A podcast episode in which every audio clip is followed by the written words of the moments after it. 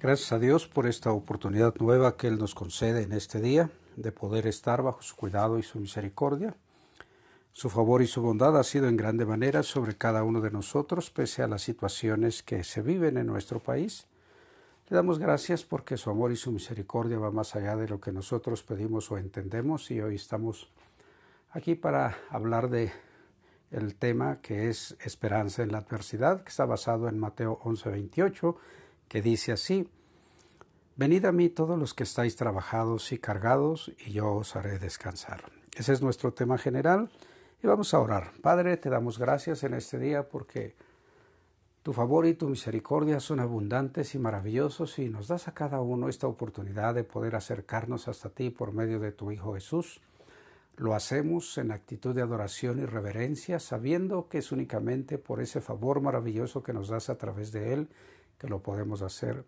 En esos méritos que Él hizo, te pedimos que intervengas en este día, que prepares nuestro corazón, nuestra mente, nuestros ojos espirituales, nuestros oídos espirituales sean abiertos por ti y que esta palabra haga la obra en cada corazón, en cada vida, así como la lluvia lo hace en la tierra, al igual que la nieve, que prepara esa tierra para que dé el fruto cuando es sembrada la semilla.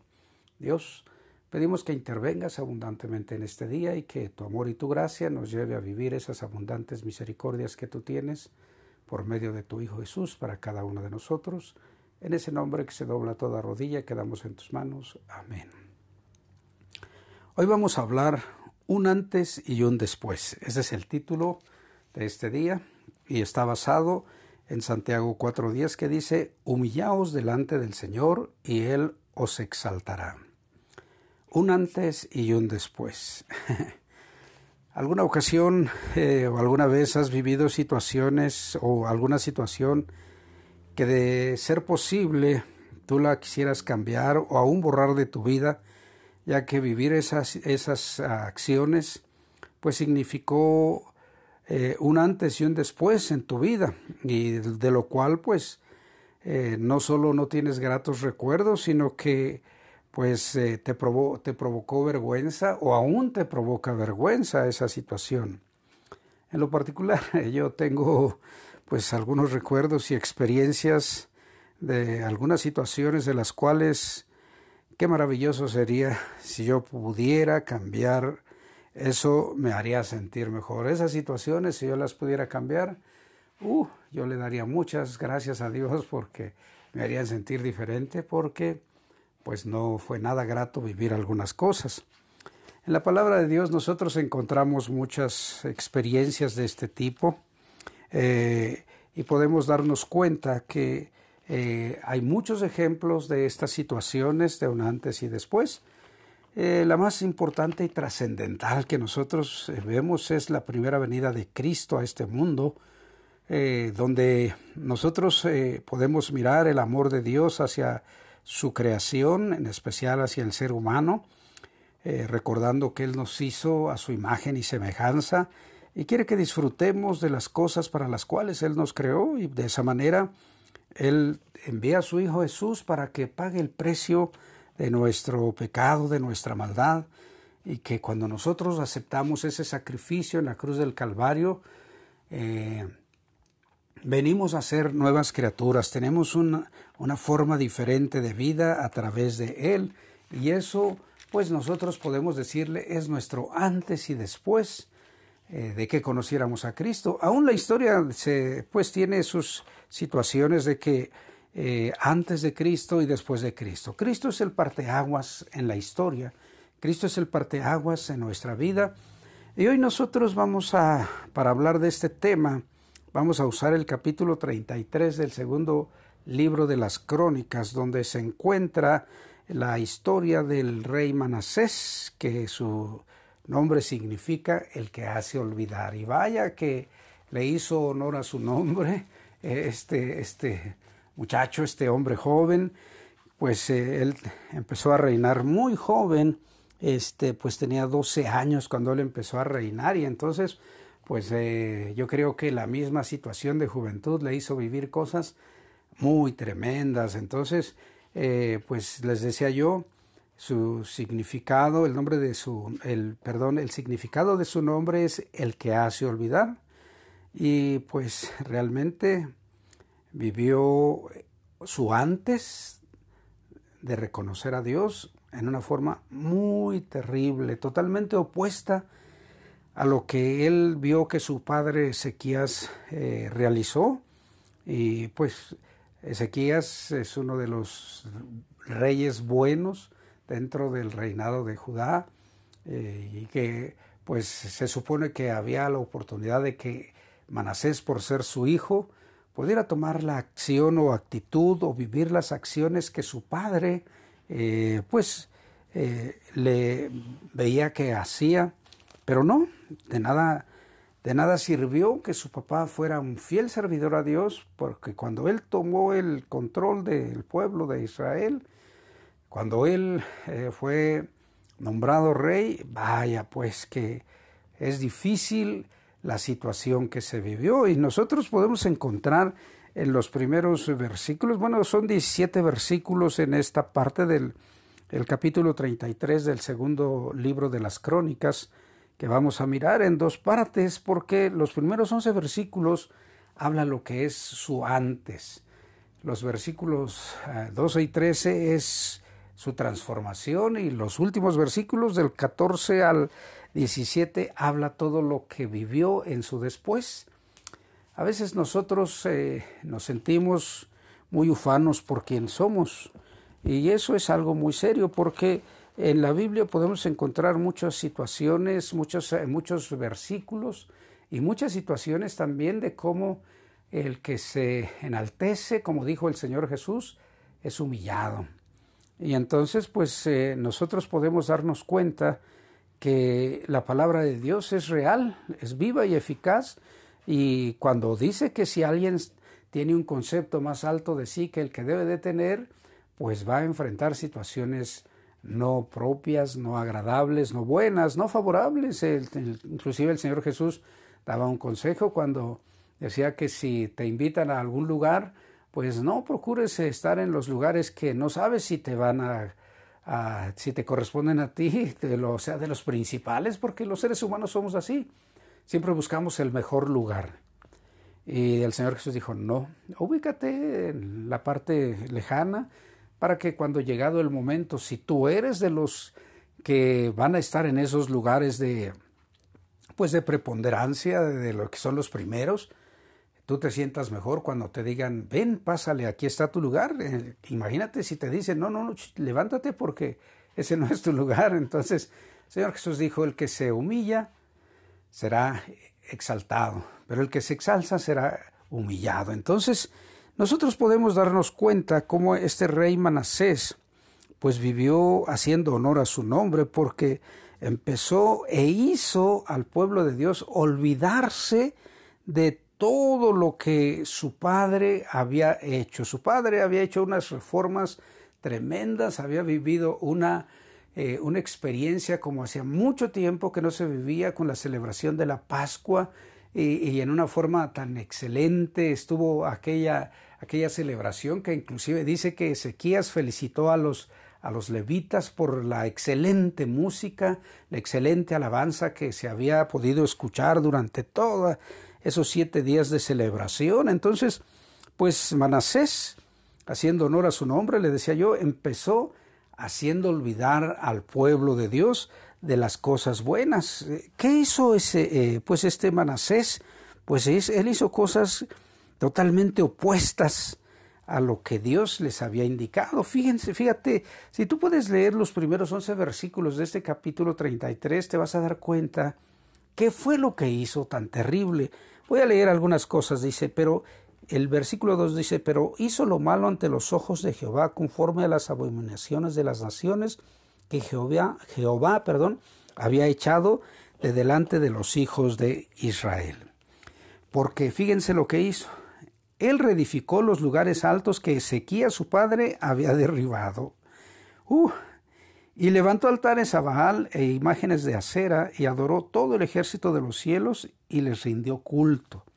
Edificó también altares en la casa de Jehová, de la cual había dicho Jehová, en Jerusalén estará mi nombre perpetuamente. Edificó asimismo altares a todo el ejército de los cielos en los atrios de la casa de Jehová. Y algo todavía más terrible, pasó a sus hijos por el fuego en el valle del, hijo de Inom y observaba los tiempos, era gorero, miraba agüeros, era dado adivinaciones y consultaba divinos y encantadores. Esta expresión es sensacional en el versículo 6 cuando dice, se excedió en hacer lo malo ante los ojos de Jehová hasta hacer encender su ira. Además de esto, fíjate de todo lo que hizo, ya que, hablamos que pues se observaba los, los agüeros, era dado a las adivinaciones, consultaba divinos y encantadores, o sea que andaba con todo lo que Dios les había dicho a su pueblo que no hicieran. Además de esto puso una imagen fundida que hizo en la casa de Dios, de la cual había dicho Dios a David y a Salomón su hijo, en esta casa y en Jerusalén, la cual yo elegí, sobre todas las tribus de Israel, pondré mi nombre para siempre. Y nunca más quitaré el pie de Israel de la tierra que yo entregué a vuestros padres, a condición de que guarden y llegan todas las cosas que yo os he mandado, toda la ley, los estatutos y los preceptos por medio de Moisés.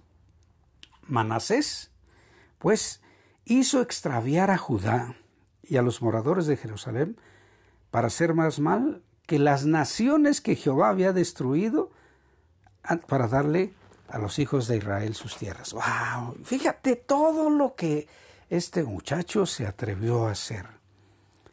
Hizo, hizo olvidar a todo su reinado, a toda la gente que estaba bajo su reinado, los hizo olvidarse de las cosas que Dios tenía para que ellos vivieran. Esto manifiesta un total rechazo a las indicaciones que Dios tenía para su pueblo. Bueno, eso, ¿qué hace? Al rechazar a Dios hace que Él se extravíe y que todo el reino se extravíe de los caminos de Dios. Esta expresión que nosotros encontramos ahí en el versículo 6 que dice, se excedió en hacer lo malo ante los ojos de Jehová hasta encender su ira. Imagínate, imagínate, se excedió se excedió en hacer lo malo.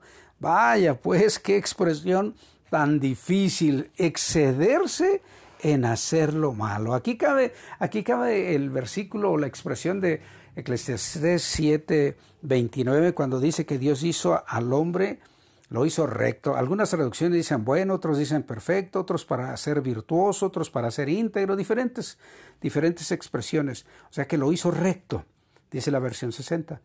Pero siempre el hombre busca hacer perversiones, apartarse e ir cuesta abajo, hacer enredos de todo. Buscamos nuestras propias cuentas, encontramos mil maneras de hacer del mal, nos complicamos la vida. Dios nos ha hecho rectos y perfectos, nos ha hecho de tal forma que Él quiere que estemos con Él, pero nosotros encontramos mil maneras, los seres humanos encontramos mil maneras de hacer lo malo, de no obedecer a Dios. Así, pues de esta forma actuó Manasés, ¿verdad? Que pues llegó el momento en que tocó fondo. ¿Por qué tocó fondo Manasés? Porque Dios, Dios mira a todos, como dice Proverbios, los ojos de Dios están sobre todo el mundo, sobre buenos y malos. Y entonces Él está mirándonos a todos y Él estaba viendo que Manasés se excedió en hacer lo malo, de tal forma que entonces Él le dice que pues eh, ya no es, lo escucharon, dice el versículo 10, que no escucharon a Dios ni Manasés ni el pueblo. ¿Qué trajo como consecuencia estar desviados fuera del camino de Dios, de no escuchar las indicaciones de Dios? Dios permitió entonces que el ejército asirio llegara uh, y lo sometiera. Cuando yo leo algunas, algunas traducciones que dice que le pusieron un aro en la nariz y lo llevaban de ese aro, porque lo llevaban amarrado, sujeto con cadenas, con grilletes, y entonces, pero lo serio es que lo llevaban eh, con ese aro en la nariz. Eh, qué terrible, cayó en esclavitud por desobedecer a Dios. Esta, esta situación es muy impresionante de cómo Dios permite que al rey del pueblo de, de Judá, del reino del sur, le suceda eso, por no atender. Y al mismo pueblo se lo llevaron, se llevaron a muchos cautivos. ¿Qué sucede?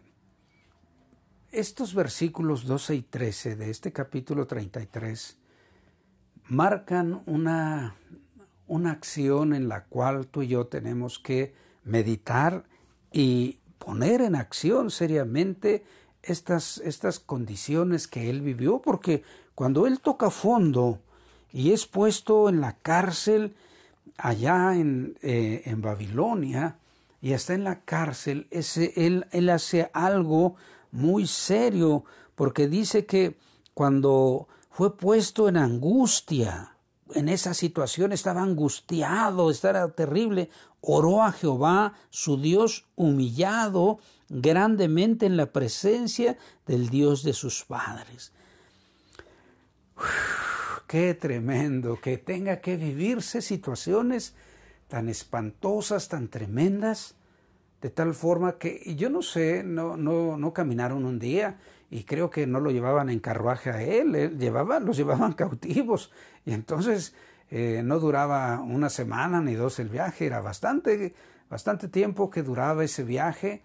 Y te imaginas todo lo que él pensaba mientras iba en ese viaje hacia aquel lugar desconocido, pero que llegó entonces y pues empezó a vivir cosas tremendas porque no llegó a que lo pusieran en un palacio, dice que lo pusieron, lo pusieron este en angustias, estaba en la cárcel, estaba fue estaba humillado físicamente, moralmente, pero él hace algo todavía más profundo.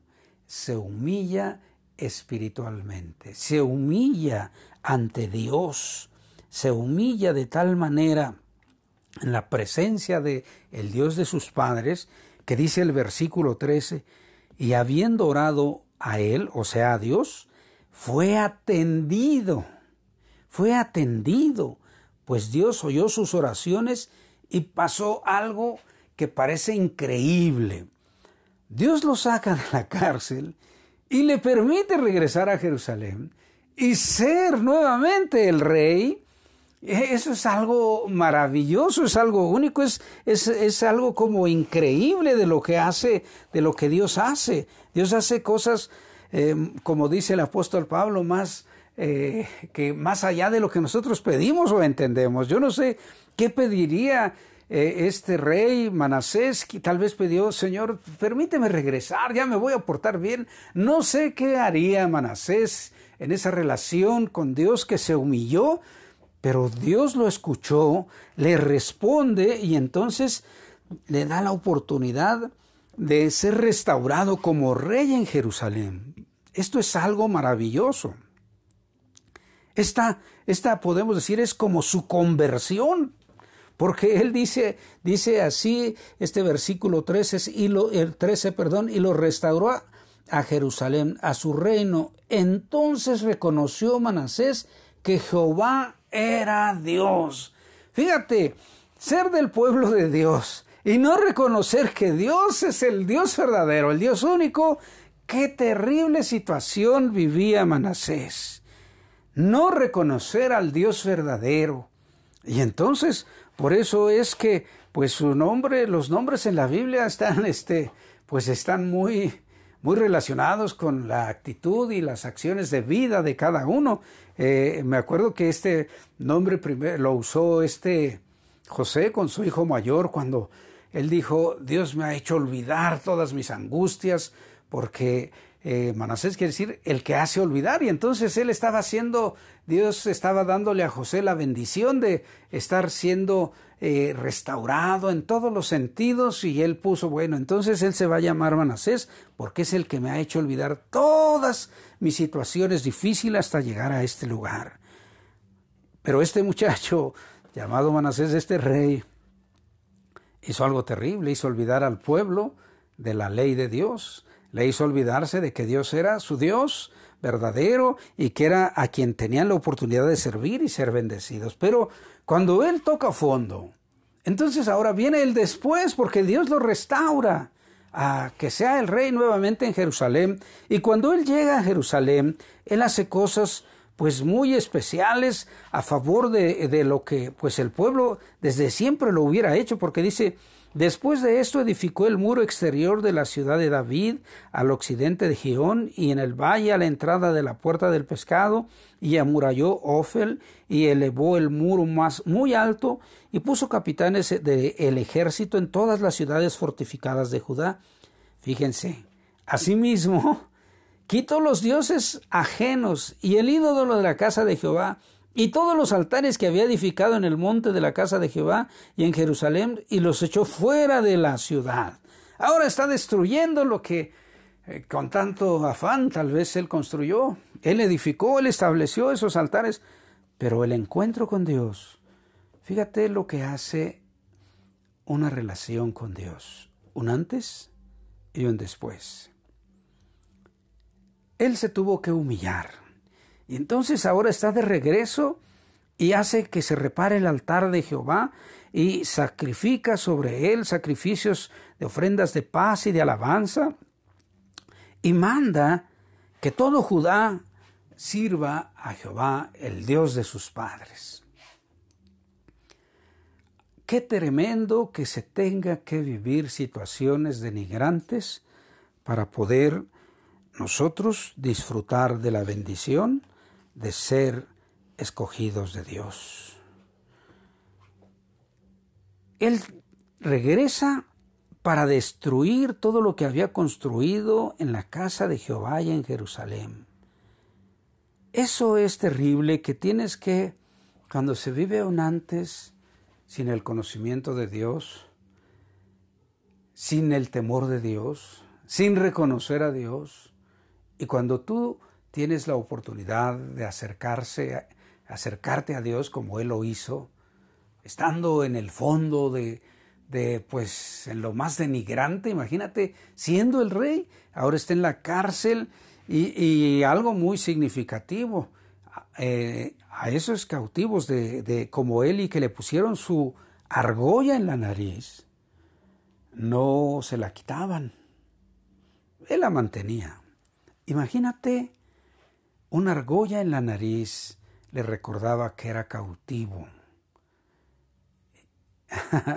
qué cosa, Señor, qué situación tan triste se vive este hombre.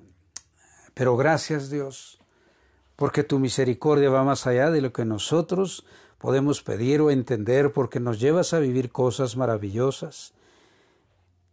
Él a Él le devolviste esa, esa sensatez por medio de la cual te reconoció como el Dios de Israel, el Dios de sus padres.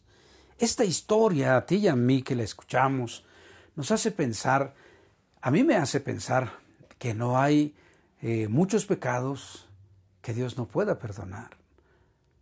Esto es algo maravilloso porque nosotros podemos darnos cuenta como Cristo en este tiempo está esperándonos a nosotros con sus brazos abiertos, esperando que eh, para darnos esa restauración de una vida nueva, para darnos esa restauración de un estilo de la gracia de Dios, de vivir de esa manera, una, una oportunidad de que podamos pensar, ¿hay algún pecado que yo he hecho que Dios no pueda perdonar?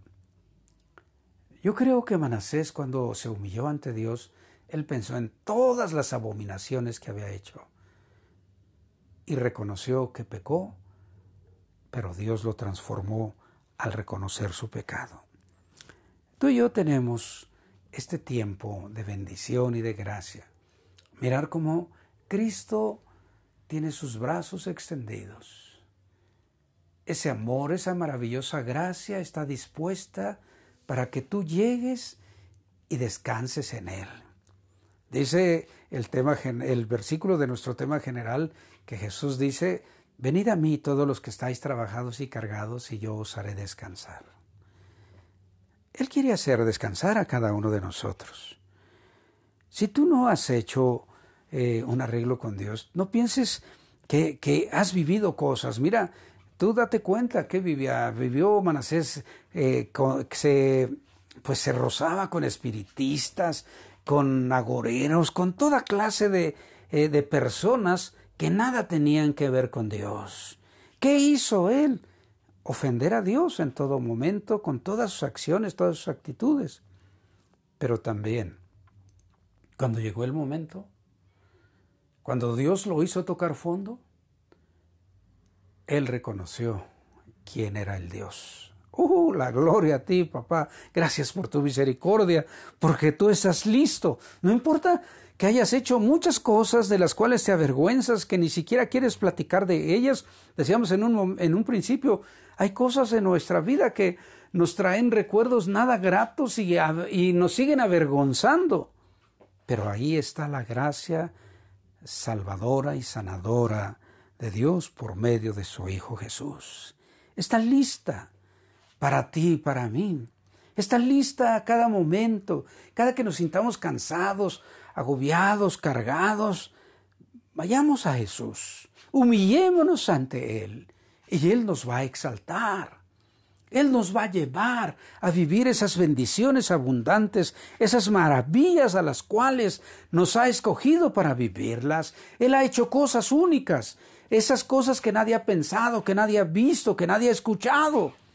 Son a las que Dios nos ha llamado a vivir maravillas y bendiciones únicas. Yo te invito a ti, por ejemplo, si no has hecho un, arreglo de amistad con Jesús y no te has dado esa bendición de decirle, Jesús, ven a mi corazón, límpialo, transfórmalo. Quiero vivir esas cosas maravillosas. Me avergüenzo de muchas cosas que he hecho. Este rey del que hablamos hizo cosas nefastas, terriblemente malas. Pero llegó el momento en que él dijo, me avergüenzo, perdóname.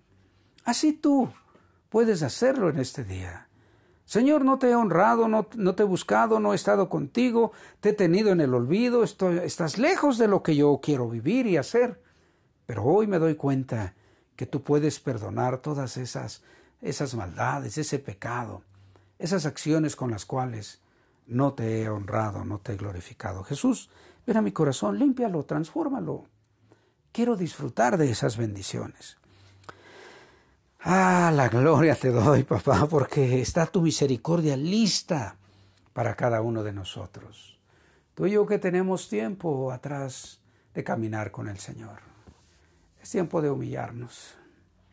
Es tiempo de someternos a Dios, buscar su rostro, así como Manasés se humilló en gran manera.